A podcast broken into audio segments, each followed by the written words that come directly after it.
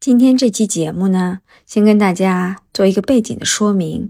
呃，是我就是肥脚呃单独采访的我的一位朋友，他从一个坚定的丁克到后来做了一个单身母亲的这样一个比较曲折的故事啊。那因为我朋友啊，他本身的经历比较曲折，那节目里面我们可能重点聊了一下他从呃。从不不想做母亲到做母亲，这整个一个主主要的转变在这里。那其他的一些他的经历和背景呢，我们可能没有办法说完全揭示给大家，可能会让大家听的时候呢，有一点说，呃，有时候会有点糊涂。比如说，因为我们很多的背景没有交代，那是因为我出于对他，呃，个人隐私保护的这样的一个考虑，啊，就是做了这样一期节目。那所以呢，大家如果说。听到了一些可能有一点点，好像觉得有点奇怪，感觉背景连接不上的呢，可能请大家体体谅啊，就是是因为他并没有我把他个人的背景完全的介绍清楚，那只是想聊聊他在呃做母亲的这一段，尤其是单身母亲的这样一个经历和体验，那就来听听这期的节目吧。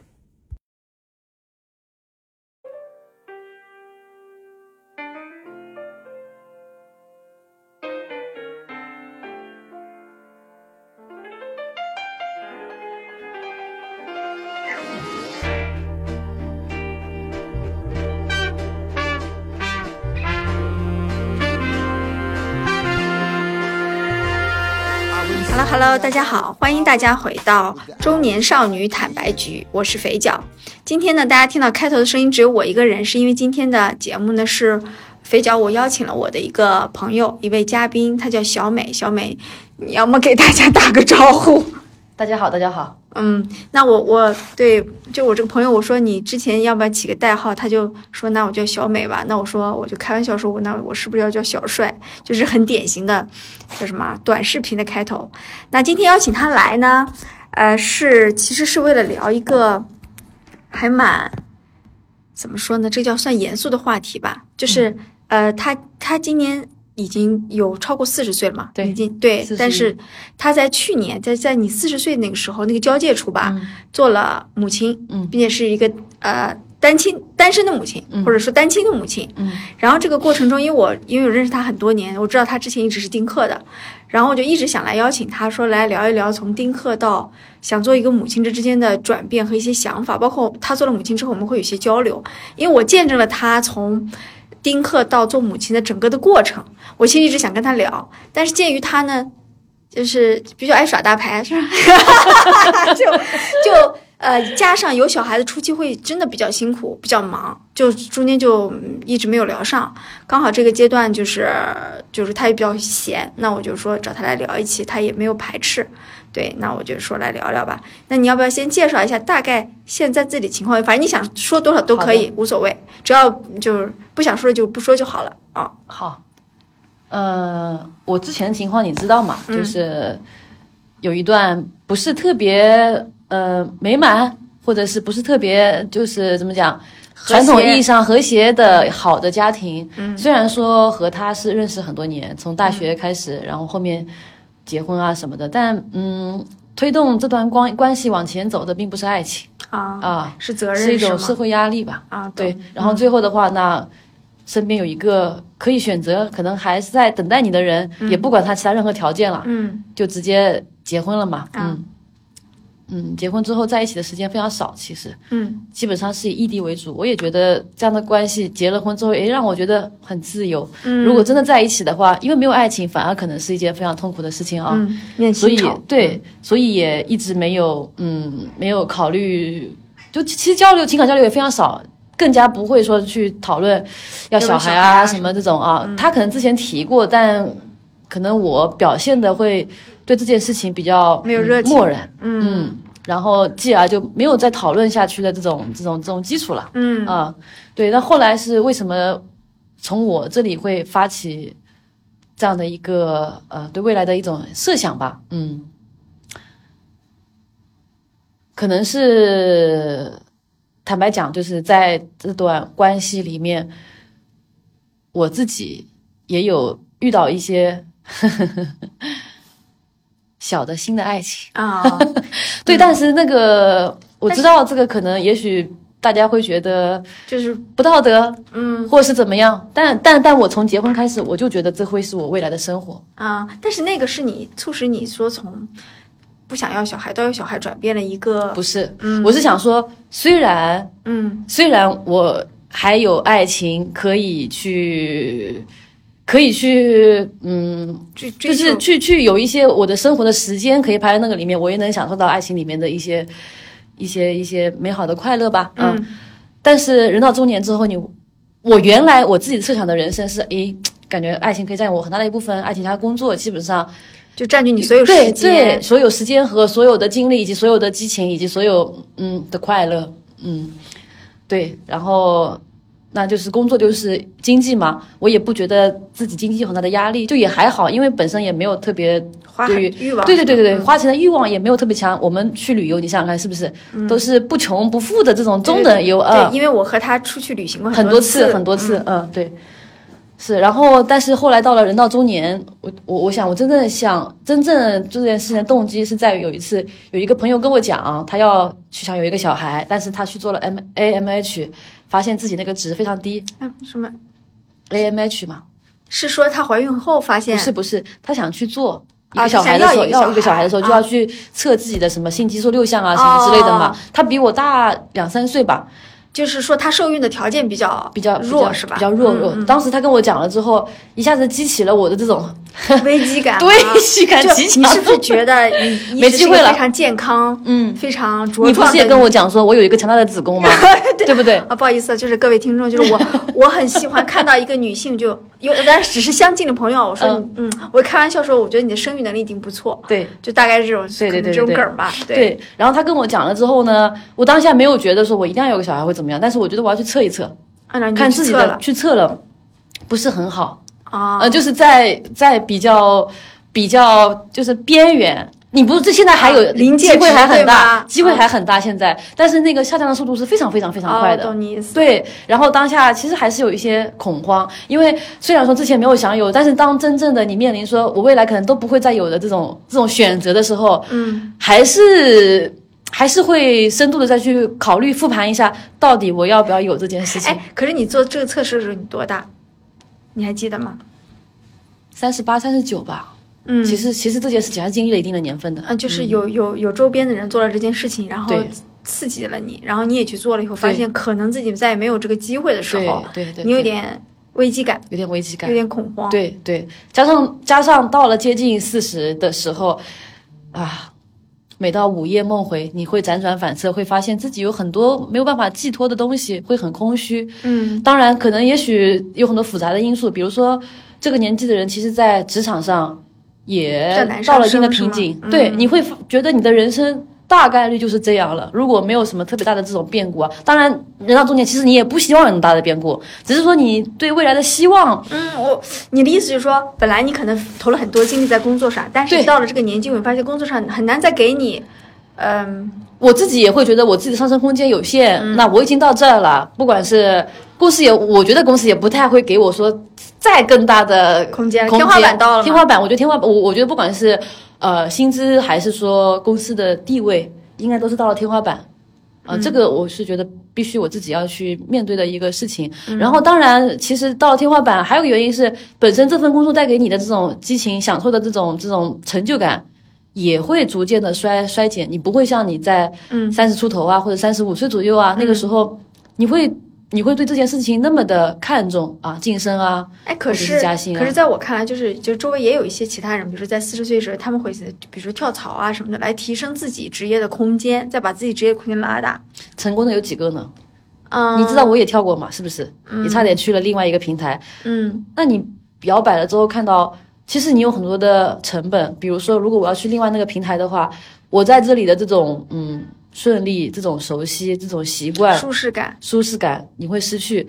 然后虽然说薪资也许有一定的增加，但是你去权衡的时候会发现，新增加那一部分带给你的这种刺激是极其少的，不像年轻的时候有那么的大。或者说这个时候你更看重的是是自己的幸福感对的那部分感觉，对对而不是呃去大公司大平台带来那种感觉，对吧？对对对对对嗯对对对对对对。所以我们俩才是朋友嘛。就是到了一定，没错，我觉得我现在我觉得我现在在这个公司幸福感非常强。嗯嗯，所以哦，好聊回来啊。嗯但我记得我印象深刻的是，你当时跟我说，你为什么突然因为。咱俩认识那么多年，你从来没有说过你想要小孩。你突然有一天跟我讲说，那如果有一天我老了怎么办？嗯我我，所以我印象深刻的是说，嗯，你对，突然觉得自己变老了，然后呃，开就始有了这个 AMH 这个值之后，啊然后就去会去聊，包括你知道我我们还有一些共同的朋友，当时也是在孕育小孩的这个过程当中嘛，也会跟他们去聊聊到说为什么要有个小孩啊？那他们是觉得必须要有一个，原因是觉得呃比较传统啊，就是老的时候，当你真的身体遇到了一些问题，那我原先的这种思路是说。我不可能说为了我最后一刻有人要陪我去医院，或者有人要陪床，而去把我青春或者是把我人生百分之九十的时间都放到最后那一刻的成本上面去，啊我觉得是不划算的。但是跟他们交流了之后，我会发现说，嗯，孕育的那个过程其实，嗯，不见得是成本，嗯，他也很享受它是一种对，是一种体验，嗯，对，然后嗯，他也会带给你很多，呃。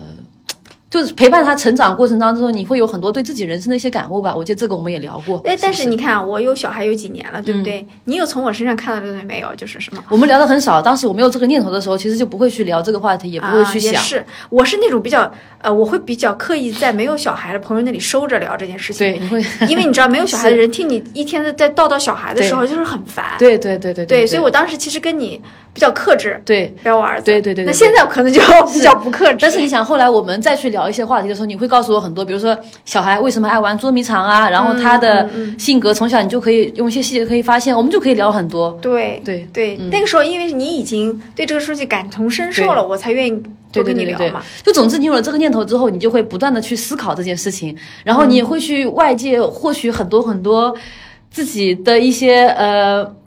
别人的一些思考的东西吧，然后那个思考东西会跟你的角融合在一起。其实当你有这个念头开始，我认为啊，如果你某一旦开始摇摆了你想要有一个小孩，你就一定会去做这件事情。你不可能想来想去，最后我不要了，不会的。就是一嗯坚决不想要的人，就是不会产生这个摇摆的想法。我我认为你的意思说，一旦产生摇摆，那就去做，然后一定要去做，对。嗯对，然后嗯、呃我说到后面呗，我第一次去测了，不是那个值是多少我忘记了，总之那个值不算特别悲观，还可以。但是我第一次还是就是怎么讲，还是犹豫了一下，然后最后过了几个月，哦忍忍对对对，过了几个月，过了几个，我大概是三四个月再去测的时候，吓人啊！哦，是吗？非常吓人，对对对对对，那个值简直了，那个然后医生都又推了你一难以置信把，嗯，就觉得必须要去搞了。但是，哎，所以我在想说，因为你刚才聊到结婚这些，你会你会觉得说要小孩，是因为你是一个骨子里面会接受传统的不是，这种，不是你你可能选择婚姻的时候是有这部分考虑的，没有选择婚姻的时候，我没有想过要有小孩。选择婚姻的时候，只是嗯我父母那个时候逼我逼，也不是逼吧，就是嗯，他们比较传统，然后他们呃，可能这个跟原生家庭也有关系啊。嗯嗯、我会非常在在意他们的感受，哦他们的认可对我从小而言就是得到的很少，得到父母的认可很少。于是，在我到中年的时候，有的时候我回顾起来，我发现很可悲，嗯就是我做的很多很多的事情啊，居然还在寻求他们的认可。嗯嗯，所以当他们在这件事情上，嗯，对我有很多的责备，以及说那个责备会转变成他告诉我说，哎呀，他很抑郁，睡不着，给他的压力有多大的时候，那份压力在我这乘以十倍了。我懂了，懂了。所以我就当时就是，我觉得结婚，但是结婚之后我可能不快乐啊，包括我的跟他结婚的那个嗯照片。都极其不快乐。啊、嗯对。后来我父母看到了之后，他还是有点他们能理解吗？有点自责，他们觉得哦。不应该逼我。哦看到那个表情之后，嗯，明白，其实还是为了家人做出了一些让步，但是后来大家有一些互相的理解，呃对。就是嗯，对，因为家人他想你结婚，并不是说想你幸福，对，是希望我幸福，但是他们后面感同身受说确实是不幸福，哦。嗯，但对，嗯，觉得就是不幸福之后呢，那那那家人就又会遇到另外一个问题，说那你老了怎么办呢？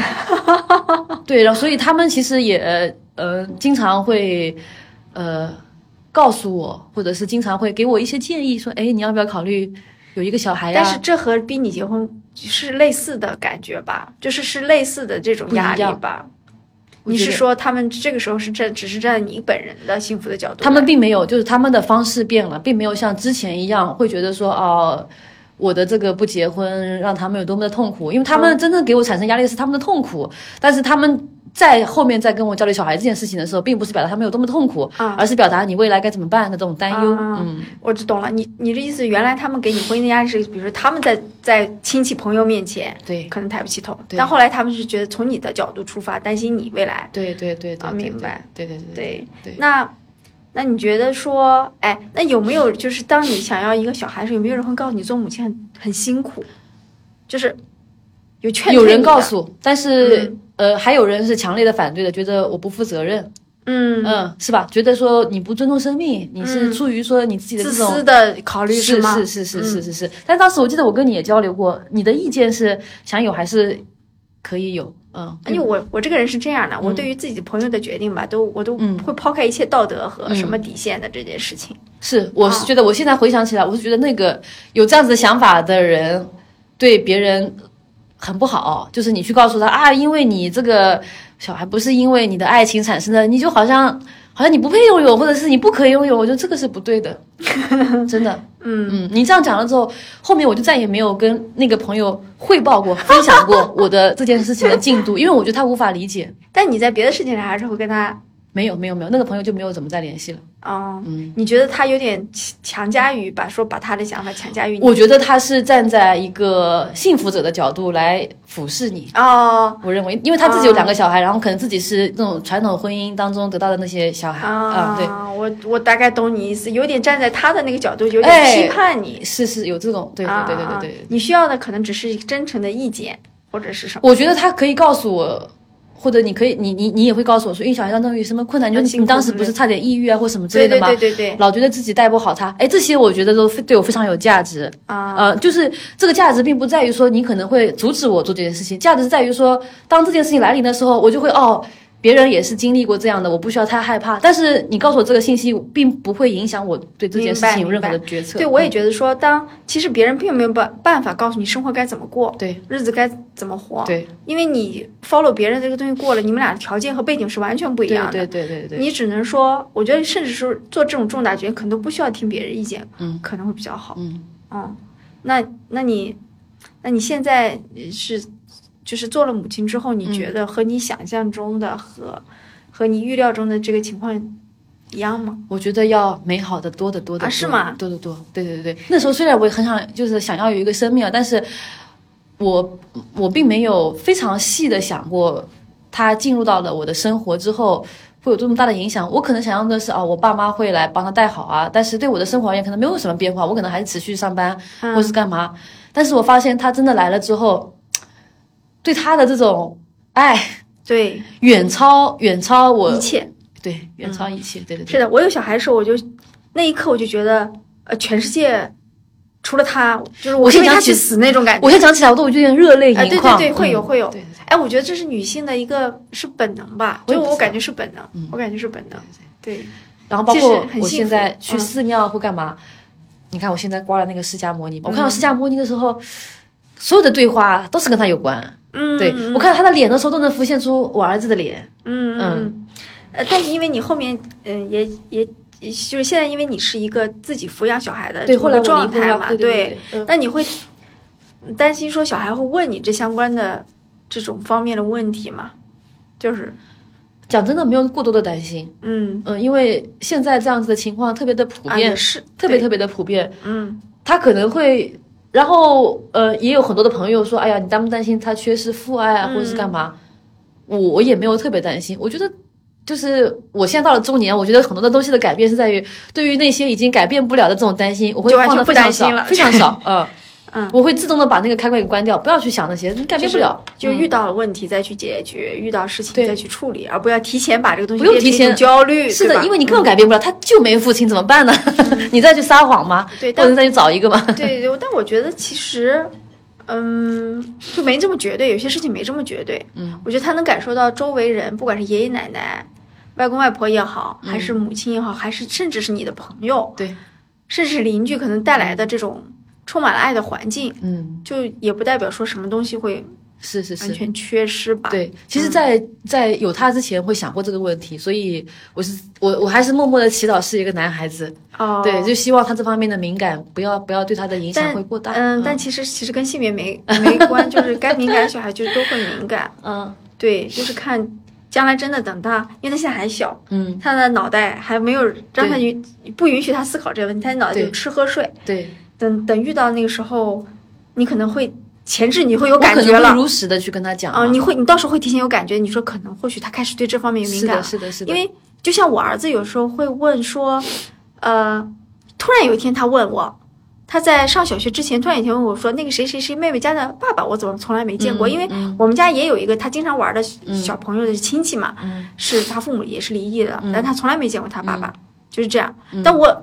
就是如果我觉得他能接受，我会如实告诉他，我说那是因为他父母之间的感情不是非常对好，他们就分开了，但是就不影响，就是他父亲还在，只是这样你没见过。对，他对他对我儿子说非常平淡的就这件事情就划过去了。嗯呃，就是我如果觉得我去隐藏他编一些理由，嗯，下次我就忘记这个谎言了。是，的，是的，啊我可能我可能会告诉他，我我是觉得就是分开让我会更快乐，嗯但是并不影响他的任何。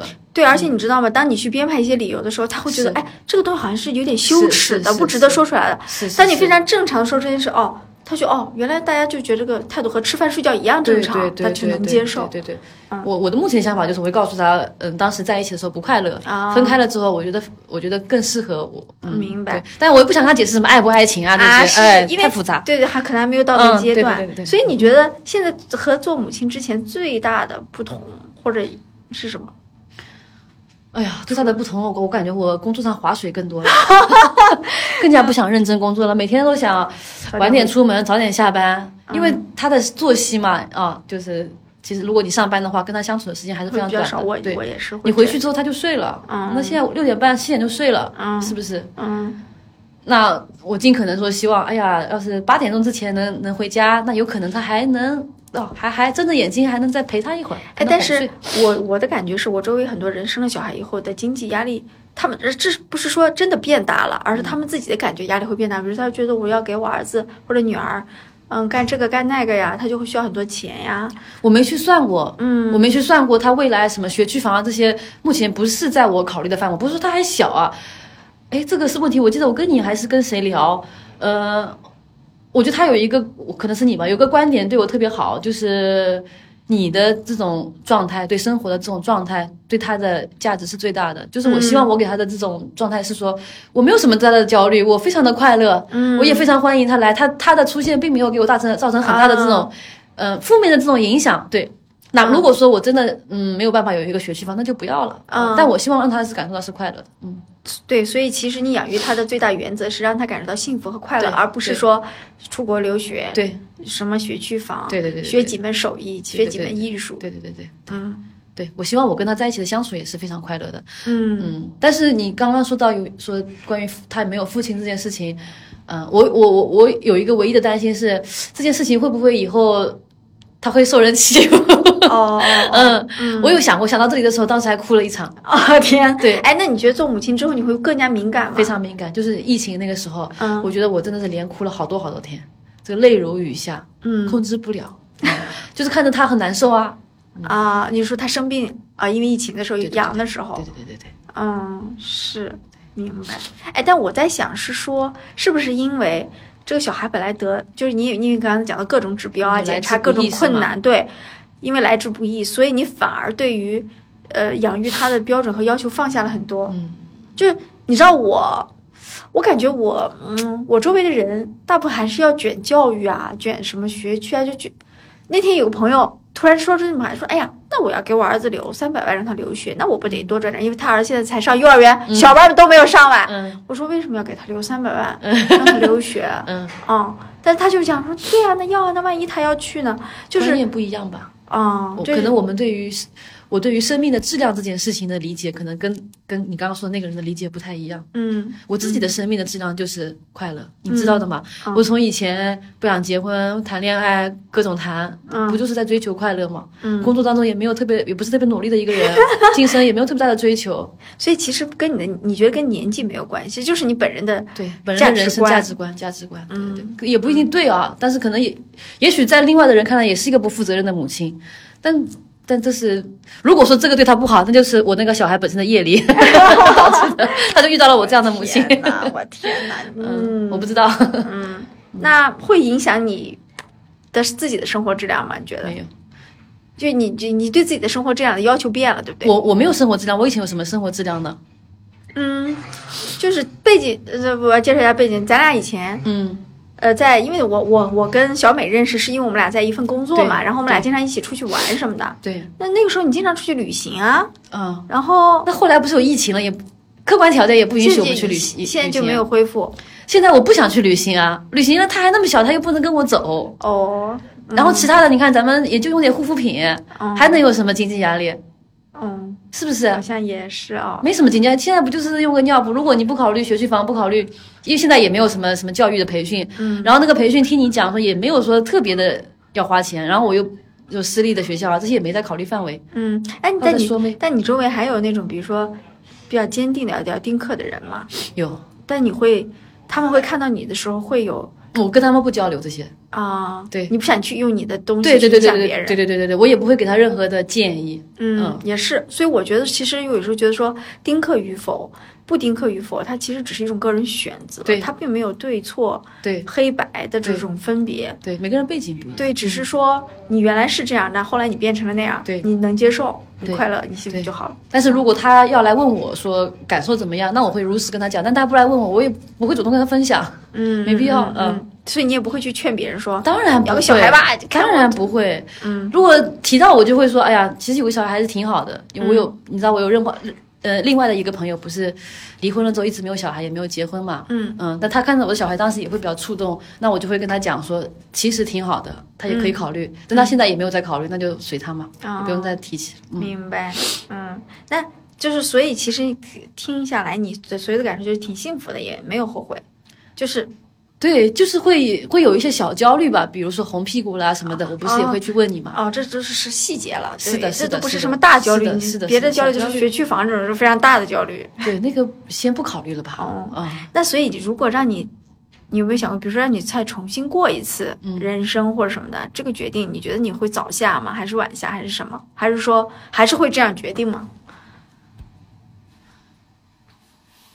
嗯，我是觉得每个人的人生推倒重来还是会走的一模一样的，因为我并不能说服三十五岁的我去做这件事情，你三十五岁的时候还是会坚定的，可能不想要小孩不，想要小孩。嗯对，就是因缘聚合，还没聚合那个时候，因缘聚合。嗯嗯。还没但你知道吗？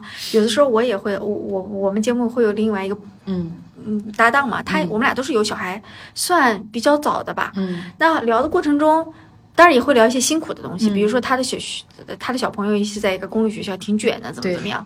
那我们也有些听友会表达说，哎呀，就是他们可能也就只有二十几岁，嗯。就要小孩太辛苦了，嗯。嗯，太难过了，嗯。还是就是不要就为好。嗯。就是，但是我我就是我一直是说坚持的是说我去讲我感受到、体会到的东西，但我嗯，就不是说去影响别人做决定的这个东西。对对对对，就是其实返回去，我觉得二十几岁时候，我觉得我养小孩的时候，我觉得非常辛苦。嗯说实话，我当时的想法是说，我会有几个瞬间觉得说，哎呀，要么我再晚点，或者什么的，你知道吗？因为太累了。嗯就是你会不你不会觉得累吗？就是尤其小的时候，你不就我就会觉会累啊，得那时候不是嗯天天浑浑噩噩的，睡觉也睡不好睡不着。对啊，嗯，我觉得太累了，我就可能是因为我到四十多岁的时候，因为职场已经不卷了。哦，所以我就划水可以。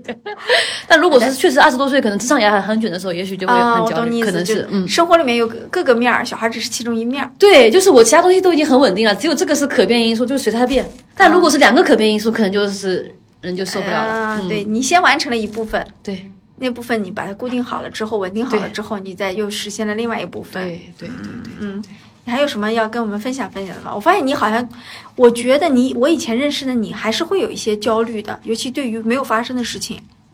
哦，但好像是因为现在变了很多啊。啊、是因为是这样的，是因为我认识你这么多年，我觉得不光是有小孩这件事改变了你，嗯，是很多重大的事情改变了你。哎，是嗯，是是是是，是一件一件的重大的事情让你，呃，我并不觉得你以前就是这样一个很佛系的人。嗯啊，嗯，对，包括划水什么这种词，你以前好像也不会讲。但你呃，你经历过几次的这种事情之后，好像觉得说，哦，还是我我我快乐一点更更重要，所以你才变成现在这样。我知道你说的是什么事情。嗯那那个事情其实当下觉得很黑暗，过去非常快，是不是啊？我自己算了一下，就二十天，嗯嗯，就重新开始了。嗯我我我我我就是经过那些事情之后，我会非常感谢感谢我我的这个人生的安排。嗯就他没有，他让我有痛苦，痛苦也是种体验嘛，但他让我那个痛苦的时间又比较短，然后又没有持续的沉浸在这个痛苦里面，可能确实是那些事情，嗯、经历了之后，嗯，会让我对当下在所处的这种呃，能够给你一些好的正面的一些东西，会会会比较感恩和会比较，哦。嗯，对对对对对，就是你会比较感激有一些小小的什么对，然后对于那些痛苦的事情、无力改变那些事情，我我现在有一个理论，你遇到那些事情的时候，你可以选择先放一放，啊，嗯先对不去想放一放理论在我这已经非常的稳固了。遇到任何事情，我觉得哎呀，好像想不明白，我就会先放一放，嗯。就可能三天之后、五天之后，嗯。就没有那么对，我要介绍一下背景啊，就是你你也从来没有来过我们节目，就是我小美呢，她是一个我感觉是在呃，不管是在感情上还是在工作上，都有经历过挺多起伏的人，嗯，对就是我都遇到过，在那些起伏的瞬间，你非常痛苦的那个瞬间。对对对，生无可恋了。对，生无可恋。然后我记得你遇到这些瞬间的时候，你当时跟我讲的时候，我你觉得你要过不下去了，反正之类的吧。对对对对对对对。但是现在你就对对经历了大概那么有个两三次之后，我觉得你现在就完全不会说这种话，你还反而会劝我，对，好说像是啊，你就不要这样啊，就就随他去啊。对对，他他就会反过来劝我说放下那些我执念的东西。嗯，嗯你你觉得我的改变从什么时候开始的？就是经历了那些事情嘛。嗯，嗯加上有了小孩之后，我觉得你改更更大更大。嗯好像有了小孩没有让你更焦虑，我因为我看到很多人有了小孩更焦虑，嗯但是你是有了小孩以后反而更好像更平和了，嗯，而且吃现在还吃素哎对吃素，对对对，也没有完全吃素，想吃肉的时候还是吃。对，所以我反而觉得说可能这就是。就是生活本身吧，你，但是我很羡慕你的一点是，我觉得你体验了很多东西，就是我们都活，我们俩一直开玩笑说我们俩可能都会长寿，我们可能都活九十岁，嗯，但我就觉得说你体你要比我活得值，哎，那不是这么说，你体验到了那个时候的你的婆婆啊，你的老公啊，什么和你家长里短。对啊，我也没体验过呀，我体验的就是每一段又一段，一段又一段的感情。那好吧，那今天我们因为嘉宾也是第一次来来我们节目，我们就先聊到这里。我觉得他的还有很多精彩的故事啊，或许我们以后还可以再挖掘挖掘。反正故事找我。啊，爱情故事对。然后这次这期节目也不只构成任何生育的建议和那个，好吧？好，那我们就到这里吧。然后如果大家想关注我们，就在微信搜索“坦白”的拼音“坦白零三零三”来加我们的个人的一个微信号，我们会拉你到群里，然后可以在群里一起交流。那就这样吧，拜拜吧。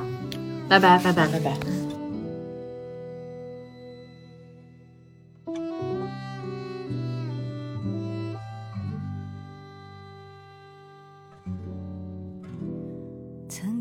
少总会活着，